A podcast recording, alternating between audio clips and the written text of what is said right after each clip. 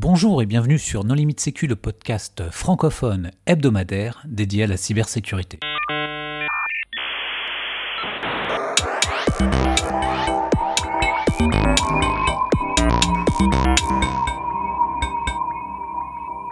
Alors aujourd'hui, nous allons parler de Certificate Transparency avec deux invités. Christophe Broca, bonjour. Bonjour.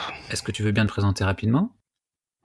Oui, donc euh, Christophe Broca, je travaille pour euh, l'assurance maladie et plus précisément son département sécurité. Et Tad, bonjour Tad. Bonjour, Thomas Damonville aussi. Eh bien, je suis aussi au département sécurité de l'assurance maladie. Pour discuter avec eux, les contributeurs non limite sécu sont Christophe Renard. Bonjour. Hervé Schauer. Bonjour. Marc-Frédéric Gomez. Vladimir Collat. Bonjour. Nicolas Ruff. Bonjour. Et moi-même, Johan Hulot. Alors, Christophe, euh, Certificate Transparency, qu'est-ce que c'est?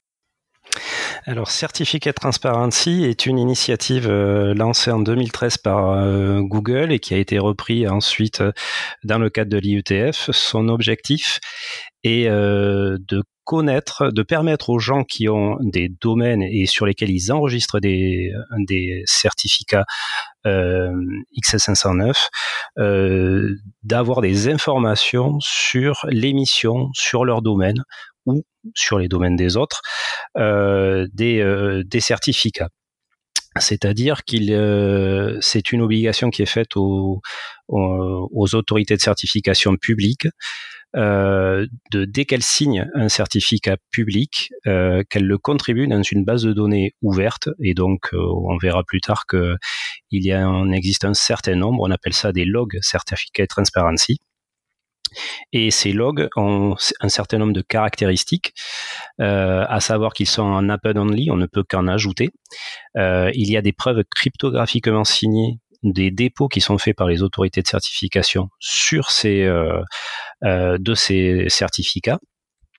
Euh, ils sont, ils ont aussi une autre caractéristique, c'est qu'ils sont requêtables de manière publique, ce qui permet de donner la fameuse visibilité euh, des émissions de certificats. Du coup, si vous avez le mondomaine.fr, vous pouvez surveiller au quotidien les émissions qui sont faites par les autorités de certification sur ce domaine-là qui vous intéresse plus particulièrement. Et typiquement, euh, si on revient aux origines, en 2013, euh, c'était le hack de l'autorité de certification DigiNotar, où il y avait eu un certificat, un wildcard euh, euh, concernant Google sur étoile.google.com, qui avait été émis de manière euh, malveillante euh, par des gens qui avaient attaqué DigiNotar. Et euh, résultat des courses, ce certificat-là avait été utilisé contre des utilisateurs de Google euh, sur euh, le, la zone la zone iranienne. Du coup, c'est une c'est une réaction et c'est de, de, Google qui a lancé cette initiative et qui permet aujourd'hui, maintenant que c'est vraiment une obligation pour toutes les, les autorités de certification, d'avoir une visibilité sur les, tous les certificats publics qui sont émis euh, par toutes les autorités de certification, dont les certificats racines ou intermédiaires sont présents dans les, les magasins de certificats euh, de nos navigateurs ou de nos, de nos OS. Il faut insister sur ouais. le point du fait que c'est obligatoire, parce qu'au début c'était juste une initiative de Google, et euh, Google a mis une grosse grosse pression à toutes les autorités de certification, en particulier Symantec, pour justement qu'ils souscrivent à Certificate Transparency. Absolument. Et d'ailleurs, cette euh, obligation, euh, comme tu le dis, euh, elle a été d'abord très incitative. On a été, euh, ils ont été dans la, dans le, un travail quelque part de entre le, la promesse et le bâton. Et le bâton s'applique désormais, c'est-à-dire que si depuis Chrome 68 qui a été réalisé en juillet dernier, tous les certificats émis après le 30 avril 2018 doivent avoir été contribués, euh, déposés après signature dans au moins deux, ou voire, enfin c'est en, en, fonction de la durée de vie du certificat, au moins deux euh, logs certificate transparency. Du coup, si vous êtes si une autorité de certification, je reprends. Si une autre, si une autorité de certification se permettait de signer un certificat et qu'elle ne le après le 30 avril 2018 et qu'elle ne le déposait pas le, dans, dans, des logs certificats transparency, dans le navigateur Chrome, le site web qui utiliserait ce certificat-là aurait une alerte bloquante de sécurité et donc rendrait l'accès au, site web impossible. Voilà. C'est en ça que c'est une obligation. C'est uniquement dans Chrome? Alors les développements, euh, alors c'est en Chrome en production. Euh, les développements. J'avais fait le point avec le, développeur, euh, enfin le lead crypto de, Firefox. les développements étaient étaient achevés. C'était l'intégration qui était qui était en cours. J'avais fait le point en juin. J'ai, j'ai pas réussi à avoir un feedback là au mois d'août. Par contre, c'est c'est dans les tuyaux chez chez Firefox au moins je connais pas la situation chez, euh, chez Microsoft. Je, pense que ni Apple. Je pense, pense qu'il faut juste revenir un pas en arrière. Hein. C'est pour, les gens qui sont pas euh, dans du web et euh, dans, dans, HTTPS, hein, il faut comprendre que ça couvre un point noir dans le modèle de PKI Web, qui est que n'importe quelle autorité de certification peut légitimement émettre un certificat pour n'importe quel domaine, et que dans ce cadre, n'importe quel client de l'autorité peut demander un certificat pour le domaine tant qu'il prouve qu'il a un certain nombre de pouvoirs sur le domaine.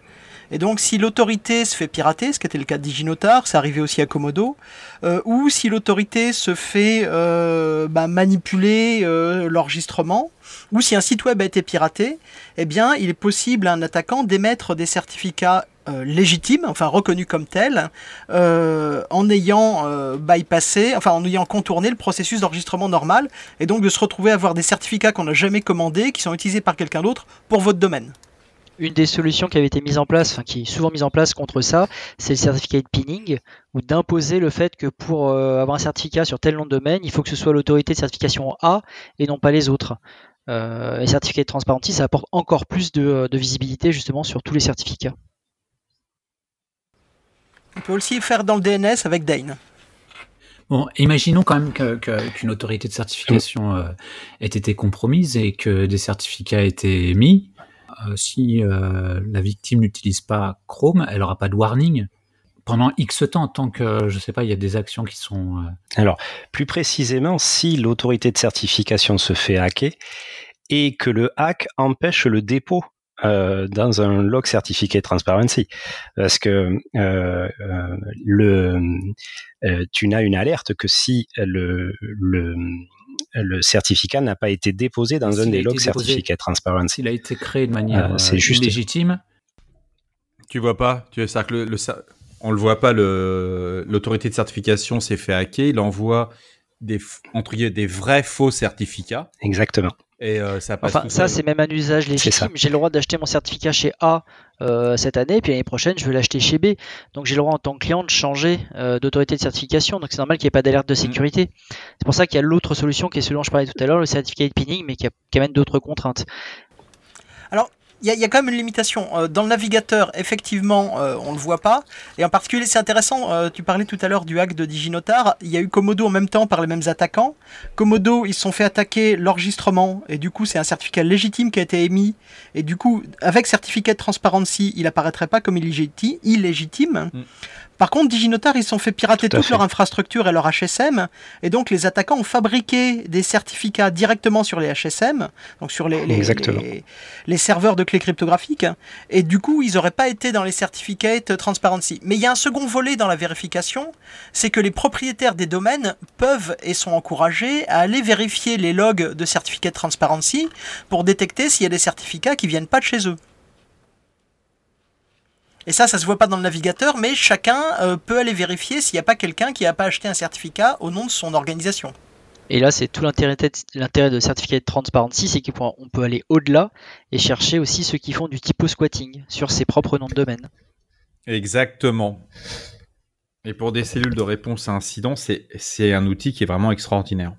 Alors justement, maintenant, nous allons parler de cet outil que vous avez développé autour de Certificate Transparency et qui s'appelle euh, Cert Stream Monitor et que vous avez présenté lors de la conférence euh, STIC. La, la présentation Certificate Transparency que l'on a faite avec euh, Thomas se baser sur le fait que justement, Certificate Transparency est une source de données nouvelle que l'on peut monitorer. On peut la monitorer par exemple pour nos domaines. On a dit tout à l'heure qu'il est intéressant de savoir que dans le monde entier, il y a peut-être une, une AC qui a été malveillante ou qui a été manipulée, qui a signé des certificats pour nos domaines.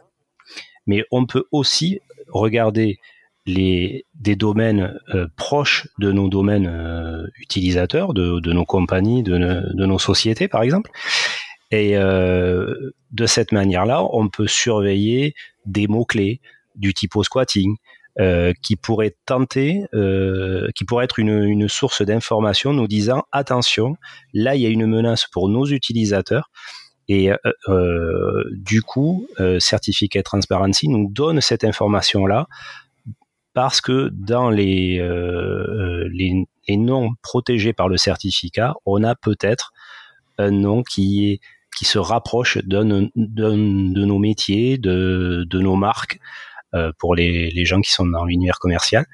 Et euh, voilà, donc c'est euh, c'est les ah, deux usages que l'on a, c'est le monitoring de nos domaines propres et ceux que l'on souhaite surveiller aussi, qui peuvent être à côté. Euh, par exemple. Ou si euh, on peut aussi, au travers de certificat de transparency, on en parlera peut-être après, euh, ben, monitorer les, les émissions de certificats faits par les concurrents. Fait, voilà. C'est donc une source d'information. Voilà. C'est une source d'information qui est quand même importante parce que tu peux mettre en plus des noms de domaine de ta compagnie, tous les mots clés, les marques. Exactement. Tu peux aussi voir, euh, tu peux être euh, mis en, alerte quand il y a des campagnes de phishing qui vont démarrer. Tout tu à vas fait. avoir. Euh, c'est c'est un outil qui n'est qui fait pas tout.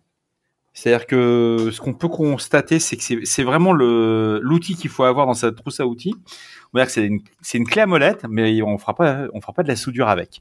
C'est-à-dire que nous, ce qu'on, ce qu'on a fait dans certains cas, ce qu'on a pu voir à travers l'utilisation de cet outil, c'est un fantastique, euh, comment dirais-je, euh, phare. C'est-à-dire que euh, on commence à avoir des informations sur différentes sources et grâce à cet outil, on peut confirmer s'il y a une campagne ou pas qui va avoir lieu ou s'il y a entre guillemets une tentative de squattage d'une marque ou d'un produit qui a été fait. Alors une fois qu'on s'est rendu compte euh, justement qu'il y a un domaine proche qui a été, euh, euh, il y a un certificat qui a été émis, qu'est-ce qu'on peut faire? Euh, Là, je peux peut-être laisser la, la main à, à, Thomas sur la partie code et, euh, et euh, voir les, les, deux les, les, deux articulations qu'il y a dans, au sein de, de l'outil de, de monitoring de certificat de transparency.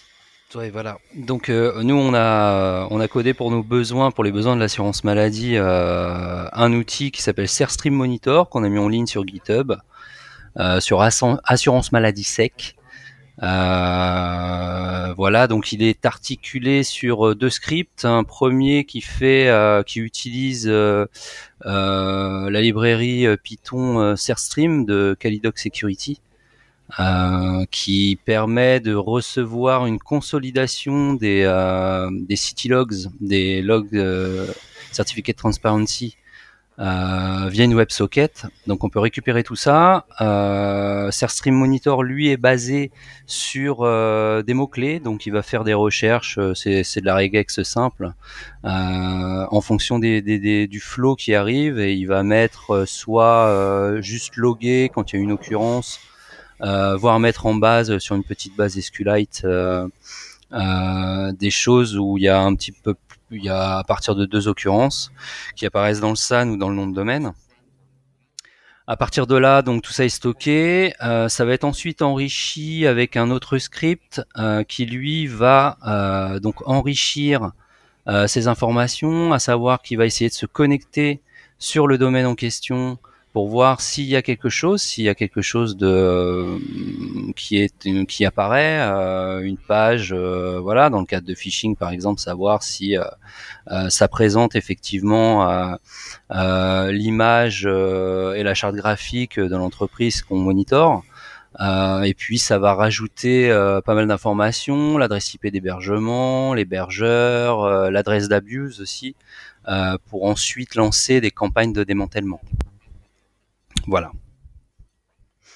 D'ailleurs, il y a un effet de bord assez rigolo dont avait parlé euh, Thibaut Bintruy euh, justement à la STIC euh, l'été dernier. Il avait justement indiqué que grâce à cette supervision de Certificate Transparency, il était même capable d'anticiper des red teams ou des pen tests et donc de détecter et de, en tout cas d'anticiper les actions des, auditeurs et, parfois de faire tomber leur site avant qu'ils ne commencent à auditer. Ouais, parce qu'il il, il, crée des, des, domaines euh, juste pour le ouais, Tu crées un domaine spécifique euh, à la place de société. La société s'appelle société. Tu fais euh, société avec un S, quelque chose comme ça, un petit peu avant pour essayer de, de préparer ton attaque. Et là, tu te fais détecter. Et c'est dommage. Alors, pour nos auditeurs, quand on parle de faire tomber un site, c'est pas, on fait pas un DDoS hein, sur le site. Hein. On fait un takedown, c'est-à-dire qu'on demande à l'hébergeur de stopper le, le, le site. Mauvaise traduction on se connecte de, pas dessus. Ouais, on ne fait pas de quand on parle de les, mesures euh, entre guillemets euh, coercitives qui sont à disposition des entreprises, c'est de se mettre en relation avec l'hébergeur pour stopper le serveur. Stopper le serveur ou euh, c'est au niveau DNS L'URL. Le service. C'est le service.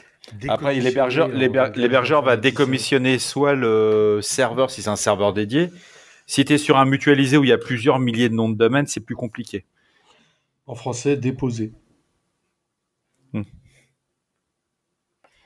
Euh, typiquement, le, ce que l'on on a eu à faire les deux, c'est-à-dire que ça nous a permis euh, de, de, détecter euh, un service qui essayait d'abuser des, des, utilisateurs, des assurés sociaux, en voulant s'intercaler entre eux et l'assurance maladie, en, leur demandant des données personnelles. Euh, et euh, en, le, en, leur promettant d'accélérer ou de, de, de, euh, de, se faire le, le, le, porteur de, leur message auprès de l'assurance maladie à travers de numéros surtaxés. Et donc, quand on a pu détecter, c'était de la forme, les noms de domaine étaient de la forme 3W, un numéro de département.fr. Et euh, typiquement, ce que l'on a pu faire, c'est que nos juristes sont allés voir la, la FNIC sur cepam-78.fr. Ils ont, ils ont, ils ont fait fermer le, la, la possession du, du, domaine a été enlevée au, mm. à la. Mais là, t'es intervenu, euh, intervenu au niveau du registrar. Le registrar sur CEPAM-78, et vu qu'il en avait toute une palanquée mm. derrière, les juristes, ce qu'ils ont fait, c'est qu'ils ont fait une action euh, sur CEPAM-78.fr puis ils ont dit, euh, ben, pour 75, 69, 13, parce que bien sûr ils avaient fait ça sur les, les plus grosses, euh, euh, plus grosses caisses. Si vous démantelez pas derrière de vous-même, bon, mais là le service est devenu indisponible. voilà, ils ont toujours la possession du domaine, mais voilà. Et, ils savent que on les monitore. Voilà, c'est une logique de, chat et de souris. Alors moi j'ai une question toute bête, c'est euh, en quoi est-ce que c'est mieux, est-ce que c'est complémentaire d'outils comme Domain Tools ou des choses comme ça qui vont monitorer les dépôts de noms de domaine eux-mêmes alors, euh, euh, il faut d'abord parler des limites. Hein. Euh, tout à l'heure, ça a été dit de manière claire et, tout à fait légitime. C'est un, des outils, mais c'est complémentaire d'autres outils parce que typiquement, si l'attaquant ou la personne ou le malveillante ne fait que du trafic en clair, il n'a absolument pas besoin de certificat s'il est au-dessus d'HTTP. Et euh, du coup, si on utilise que Certi, euh, Certstream Monitor, euh, on se retrouve euh, à être totalement aveugle parce que euh, tout le trafic malveillant est en, est en HTTP. Donc typiquement, c'est un outil parmi d'autres et il ne s'exclut pas des, du, des dépôts de noms de domaine. Par contre, par rapport au nom de domaine, euh, on ne possède justement que le nom de domaine. Or, ce qui peut être intéressant, c'est d'avoir le, nom d'hôte en entier. Et ça, euh, typiquement, si, euh, vous avez un nom de domaine blabla.fr qui est déposé, mais que vous avez, dans notre cas particulier, l'assurance maladie, un amélie.blabla.fr, la surveillance du, nom de domaine ne permettra pas d'avoir quelque chose de très lisible pour nous blabla.fr. Par contre, le fait que le certificat protège amélie.blabla.fr euh, nous intéresse fortement. Donc on voit que les deux sont complémentaires. Ok. Euh, est-ce qu'on a fait le tour? Je voulais juste revenir sur le paysage euh, des AC et noter tout de même euh, que tout à l'heure on l'a dit, c'est un des manques de la euh, du paysage, une des lacunes du, des du paysage des autorités de certificat public, c'est que euh, n'importe quel AC peut émettre dans le monde un, un certificat pour n'importe quel nom de domaine. certificat transparency comble euh, le manque de visibilité que l'on avait sur cette situation-là. Et c'est si on suit les émissions de certificats, on se protège et on est notifié très rapidement dans la foulée euh, de ces euh, de de ces émissions a priori malveillantes. on peut noter que c'est quelque chose c'est donc ça a été comblé cette lacune et elle a été comblée par des gens qui sont en dehors de l'écosystème pur des autorités d'AC. De la même manière, euh, euh, Let's Encrypt euh, a, totalement disrupté le, paysage des AC et c'est des acteurs externes de nouveau qui sont qui sont arrivés et qui l'ont qui l'ont secoué quoi. Donc en deux ans, il y a deux initiatives majeures qui ont qui sont arrivées sur le, paysage des, autorités de certification publique et on peut noter qu'à chaque fois ce sont des acteurs externes. Euh, pour Let's Encrypt, euh, le FF, euh, Mozilla et des, des sponsors plus ou moins bien intentionnés peut-être. Euh, type Cisco et Akamai. Et a aussi des sponsors français, faut pas oublier qu'il y a aussi OVH qui est. Ouais ouais, mais je parle ceux qui, qui ont financé, pas ceux qui ont rattaché, qui ont repris le, mm. la main, enfin qui sont arrivés en deuxième en deuxième wagon, mais ceux qui ont financé la montée euh, le setup en fait de, de Let's Encrypt, euh, c'est quand même le FF Mozilla et, euh, et très vite appuyé par, par Cisco et, et, bah, C'était un moyen d'attaquer le monopole de VeriSign. Tout à fait, voilà, ouais. Mais, le meilleur moyen, en tous les cas, c'est voilà, mais en tous les cas, en deux ans, ça a été des acteurs externes qui ont qui ont fait une vraiment des avancées assez assez révolutionnaires dans le dans le paysage. Donc c'est à noter que ce je ne sais pas si euh, si la capacité à, à, innover, à changer, à changer la donne sur ce marché-là, elle n'est pas à l'extérieur du euh, par des acteurs externes que.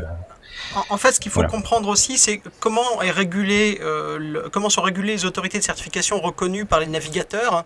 Il y a une organisation qui s'appelle le certificat, le CA Browser Forum, où sont représentées les euh, principales autorités de certification et les éditeurs de navigateurs et de, produits utilisant le web. Euh, et clairement, il y a eu un changement du centre de pouvoir entre, euh, au départ, les AC qui étaient dans une situation, si c'était une monopole, en tout cas d'assez forte centralisation, et les navigateurs qui s'en foutaient un peu. Et les incidents avec l'Iran et puis quelques incidents qui ont suivi ont montré que l'émission de certificats pirates, c'était un vrai problème. Et ça a été pris au sérieux. Et du coup, ça a complètement déplacé le centre de pouvoir, parce que quand les navigateurs disent demain on vous blacklist, ce qui est en train d'arriver à Symantec, qui a eu pas mal de déconvenus, et qui a fini par céder son, business d'autorité euh, de certification, et euh, qui en plus avait des problèmes d'interprétation de la norme de publication euh, de certains certificats dans certificat de transparency, eh bien on voit bien qu'aujourd'hui, les éditeurs de navigateurs disent c'est comme ça, et si vous vous alignez pas euh, sur ce que l'on considère comme euh, étant légitime, eh bien vous disparaissez. Euh, d'autant plus que effectivement aujourd'hui Let's Encrypt est en train de prendre une place. Longtemps les, les autorités de certification ont peut-être survendu des certificats d'entrée de gamme sur lesquels la validation automatisée offre pas un très haut niveau de sécurité. Et puis de toute façon l'utilisateur sait pas distinguer un certificat, un certificat avec une domain validation, avec extended validation ou de, des, des validations de base. Donc euh, tout, le, tout le business d'autorité de certification est en train d'être retourné. Et euh, Certificate Transparency, bah, pour eux, c'est aussi quelque chose qui n'est pas venu de chez eux, qui euh, les force à, plus de transparence. Or, on sait qu'un certain nombre d'autorités ont aussi émis des autorités intermédiaires qu'ils ont laissées à des tiers pour faire de l'interception. Alors quand c'est au sein de votre entreprise, c'est une façon feignante parce que la bonne façon c'est de déployer votre propre AC dans les navigateurs. Euh, quand c'est sur des systèmes tiers, c'est de l'interception et ça viole les accords du CA Browser Forum. Donc il y, a tout un contexte euh, historique des relations entre les éditeurs de navigateurs et les autorités de certification qui est en train d'être bouleversé. Euh, quand en 2015 on disait euh, qui règne sur du le certificat, on vous lisez VeriSign euh, puis Symantec. Euh, Aujourd'hui, c'est clairement Firefox, Google, enfin Mozilla, Google et, Microsoft. Et, c'est une évolution qui est très très forte. Et Certificat de Transparency est juste au milieu de tout ça. Tout à fait. Euh, je me permets de rajouter, tu en as- tu l'as abordé sur le, et ça a été des questions qui ont été posées euh, après la conférence euh, au STIC. Euh, le, la problématique des, de certificat de transparency versus les autorités de certification internes euh, qui sont déployées notamment en entreprise. Euh, certificat transparency, euh, le fait qu'un certificat émis euh, euh, soit compatible euh, certificat transparency, c'est-à-dire qu'il ait été déposé dans dans des logs certificat transparency, n'est une obligation que pour les certificats qui ont été signés par des AC qui sont présentes et distribuées dans les OS et les navigateurs. C'est-à-dire que si on inclut certificat racine de sa propre autorité de certification d'entreprise, le, navigateur détecte que c'est que c'est un ajout qui a été validé par l'utilisateur ou par l'IT euh, euh, dans une configuration, si on est dans une configuration managée. Et le, navigateur n'applique pas, bien entendu, l'obligation certificat transparency euh, sur le certificat en question. C'est important parce que en fait, il y, a- une incompréhension dans beaucoup d'organisations. Les autorités de certificats publics sont destinées aux euh, sites web et aux euh, services web qui sont destinés à tout le monde. S'il y a des euh, bricolages à faire sur des sites maison, l'idée c'est d'émettre sa propre autorité de certification et d'émettre ses propres certificats. Et c'est souvent là-dessus qu'il y a une confusion qui a fait que les autorités de certification publique, eh ben, en répondant à la demande de leurs clients, ont émis des certificats pour n'importe quoi. Et on peut trouver dans certificat de transparency des certificats aussi émis pour des sites qui sont internes à des organisations, alors que ça devrait pas être le cas. Non, mais tu trouves pas mal de noms de domaine internes. Quand tu regardes vraiment le flux euh, certificat de transparency, c'est assez rigolo ce que tu peux découvrir. Pour des attaquants, c'est un excellent, c'est une excellente base de renseignement aussi. Oui. Alors tout à l'heure on parlait Oh. de dérives, mais en fait plus que des dérives, c'est un peu des détournements de son usage, parce que comme c'est une base de Mmh. données d'information, Oui, mais là, là, on est d'accord, c'est des gens qui euh, n'ont pas bien compris comment. euh, non mais t'as- tu, un- tu, tu n'as pas que ça en fait. Déjà ça te donne de l'information, donc tu peux C'est de anticiper. l'OSINT. hein. On parlait tout à l'heure de- d'attaque de phishing, mais tu peux aussi en dé- anticiper la création, ou le lancement de nouveaux produits. Par exemple, le jour où la PlayStation 5 euh, ou 6 va arriver, tu pourras potentiellement le découvrir parce qu'ils auront déposé le certificat avant, ou des campagnes électorales, des choses comme ça. Donc ça, tu peux l'anticiper, c'est assez rigolo. Et après, tu peux aussi découvrir des choses très intéressantes. Il y a des outils qui existent qui te permettent de, de scanner Certificate de Transparency, de découvrir les buckets S3 associés, et ensuite d'aller scanner le bucket pour voir si t'as pas des données confidentielles que tu peux récupérer. Dans les campagnes électorales, un, ça n'a rien de secret. Deux, euh, ils n'utilisent pas Oh. HTTP. Ah, t'as t'as des, t'as des Ah, ah, si, si, si. Hein. si, justement. Quand, dans une campagne on commence à déposer les certificats de machin qui n'a pas annoncé sa candidature, c'est des fois fun. Mais oui. Et le dernier usage qui est assez intéressant, c'est aussi euh, comme tu as euh, le hostname, donc le nom complet, euh, ça te permet parfois de découvrir des noms qui ne sont pas publiquement annoncés, enfin plutôt dissimulés, et qui te permettent de tenter d'essayer de les scanner, voire de les pirater. Donc ça aussi c'est intéressant. Du point de vue du pentester. Ou de l'attaquant euh, criminel. Nous, c'est vrai qu'on on nourrit nos, nos dictionnaires pour faire des brutes force de nom de domaine à partir de euh, certificats de transparency, par Et exemple. tu peux aussi découvrir euh, le champ des cibles euh, de certains acteurs en fait. J'ai remarqué que euh, euh, sur euh, les champs SAN euh, qui sont déclarés pour des domaines, alors euh, tu peux avoir très bien des choses qui touchent à Amélie, l'assurance maladie, etc. Mais tu vas aussi découvrir que euh, le même acteur a d'autres d'autres cibles potentielles et découvrir ces cibles là. Donc à partir de là, tu peux aussi faire des groupements de crews d'attaques, etc., qui font des campagnes et pouvoir euh, euh, corréler ces informations. Ouah, tu fais de la secrète intelligence.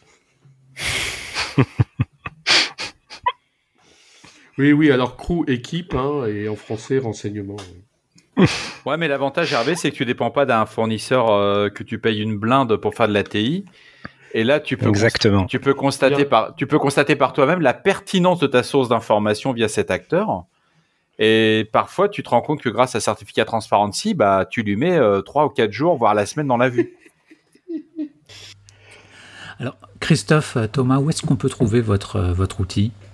Alors, euh, c'est sur le, le GitHub de l'équipe sécurité de l'assurance maladie, donc euh, github.com slash assurance maladie sec. Est-ce que vous avez besoin de... Est-ce que vous avez besoin de, de contributeurs? Est-ce que vous avez un message à faire passer en ce sens? Ah oui, on a toujours besoin de contributeurs. Euh, on peut améliorer, j'imagine, euh, plutôt que faire euh, juste de, de l'expression régulière, euh, faire des choses un petit peu plus chiadées. Euh, après, on n'a pas forcément nous les compétences ou le temps euh, pour euh, travailler là-dessus, mais on peut tout à fait améliorer l'outil. Voilà, on est ouvert à toute pull request. On en a géré une la semaine dernière qui nous a aidé à justement euh, mettre le doigt sur un bug et qui nous a permis d'améliorer aussi euh, euh, par l'occasion l'outil notamment sur la détection euh, des strings euh, dans tout ce qui est champ SAN. quoi. Bon, eh bien, le message est passé. Euh, Vlad, Oui. c'est l'heure de la minute fail. Et oui, alors je le rappelle, le principe de la minute fail est de présenter un incident ou événement passé de sécurité en prenant du recul avec humour, mais le principe n'est pas d'accabler les gens, donc je ne citerai aucun nom et modifier pas mal d'éléments. Donc nous sommes sollicités par un client pour réaliser un test de sa continuité d'activité, donc ICP, euh, à la fois sur papier et en réalisant des bascules, des tests. Donc la DSI fait en gros 250 personnes, donc c'est pas une grosse DSI, mais elle n'est pas petite non plus. Donc nous débutons par une réunion d'initialisation avec le RSSI, le DSI et le responsable des infrastructures réseau et sécurité. Chacun nomme un interlocuteur dans, dans ses équipes qui travaillera avec nous. Euh, comme la DSI est quand même de taille raisonnable, en fait, les chefs nous demandent de traiter directement avec les interlocuteurs nommés, mais de faire des reportings toutes les semaines par mail avec tout le monde en copie pour validation. Donc nous voyons les interlocuteurs ensemble, nous leur expliquons le projet, les objectifs, on récolte les schémas d'architecture, les processus euh, liés à la continuité d'activité, etc. Bon, en gros, pour faire très simple, il y a deux data centers, un actif et un passif, et plein d'applications. Donc nous définissons un plan de test. Euh, en gros, l'idée, c'est de couper euh, les accès du premier data center, puis de tout basculer sur le second, enfin automatiquement. Donc tout est validé par mail par tous les, interlocuteurs et leurs chefs, et donc le jour J arrive. Donc nous sommes dans une grande salle de réunion, donc euh, au siège, avec un ingénieur réseau qui est venu pour la peine pour et qui est chargé des coupures. Donc nous lançons, nous lançons le début euh, du plan de test. Donc l'ingénieur coupe les accès externes et tous les MPLS, puis perd la main. Euh, donc avec les PC internes, nous commençons à tester les sites web qui avaient été identifiés précédemment pour faire les tests, et ça ne fonctionne pas. Donc là, l'ingénieur nous dit ah mais oui, mais c'est normal. En fait, les bureaux sont connectés en MPLS au premier data center, donc pas au second, donc ça peut pas marcher. Ok, super. euh, bon, euh, début de petite panique, mais ça va. On commence à prendre nos smartphones, euh, à se connecter en 4G pour essayer de regarder. Et bien sûr, toujours rien, rien ne marche. Les sites ne marchent pas. Donc là, l'ingénieur continue. Mais euh, vous testez euh, le site euh, machin truc là? Donc il dit bah oui, c'est ça, c'est ce qui était prévu dans le protocole qu'on a validé tous ensemble. Ce sont les sites qu'on doit tester pour valider que les bascules ont, fonctionné par rapport à tout ce qu'on a échangé et tous nos schémas d'architecture, enfin tous les schémas d'architecture que vous nous avez fournis. Et là, il nous répond tranquillement Ah mais non, mais les schémas d'archi, en fait, c'était la cible. Aujourd'hui, rien de tout ça n'est en place. Donc pendant une seconde, moi je me suis dit, il a vraiment beaucoup d'humour. Mais en fait, c'était pas du tout euh, de l'humour, il était tout à fait euh, factuel et sérieux. Donc on lui demande de, alors de rebasculer tout vers le premier data center. Il dit Ah, mais non, mais en fait, moi j'ai perdu la main, je peux plus rien faire. Là, il faut se déplacer sur le data center. Donc en urgence et euh, sans vraiment respecter les limitations de vitesse, à plusieurs motards, euh, nous sommes partis sur le data center qui heureusement était à moins d'une heure de route pour remonter tous les accès et rétablir le service. Donc euh, gros gros fail dans ce cas-là, alors que tout le monde était dans tous les échanges et tout le monde avait tout validé, dont les schémas et le plan de test. Bon, dis-moi, ils n'étaient pas certifiés 22301 en plus? Euh, C'était une entreprise qui, dans un domaine qui manipule de l'argent. Une- tu veux dire un établissement financier? Je ne détaille pas plus. Mais qui rend des services pour des utilisateurs en rapport avec de l'argent. oh, C'est un prestataire de paiement, ça arrive. Donc voilà. Bon, d'ailleurs, c'est pas parce qu'on lui aurait demandé d'être certifié 22301 que la continuité et les exercices qui sont indispensables. Parce que là, on voit quand même que c'est un exercice qui a permis de montrer qu'il n'y avait rien. C'est ça. Enfin, qu'il y avait des projets. Il a prouvé son utilité. Documenté. Il a surtout montré à sa DSI qu'il avait cramé un maximum de budget sans rien faire. Mais apparemment, en fait, les responsables n'étaient pas du tout au courant. Bon. Christophe, Thomas, un grand merci pour euh, votre participation. Merci à vous. Chers auditeurs, nous espérons que cet épisode vous aura intéressé. Nous vous donnons rendez-vous la semaine prochaine pour un nouveau Au revoir. podcast. Au revoir. Au revoir.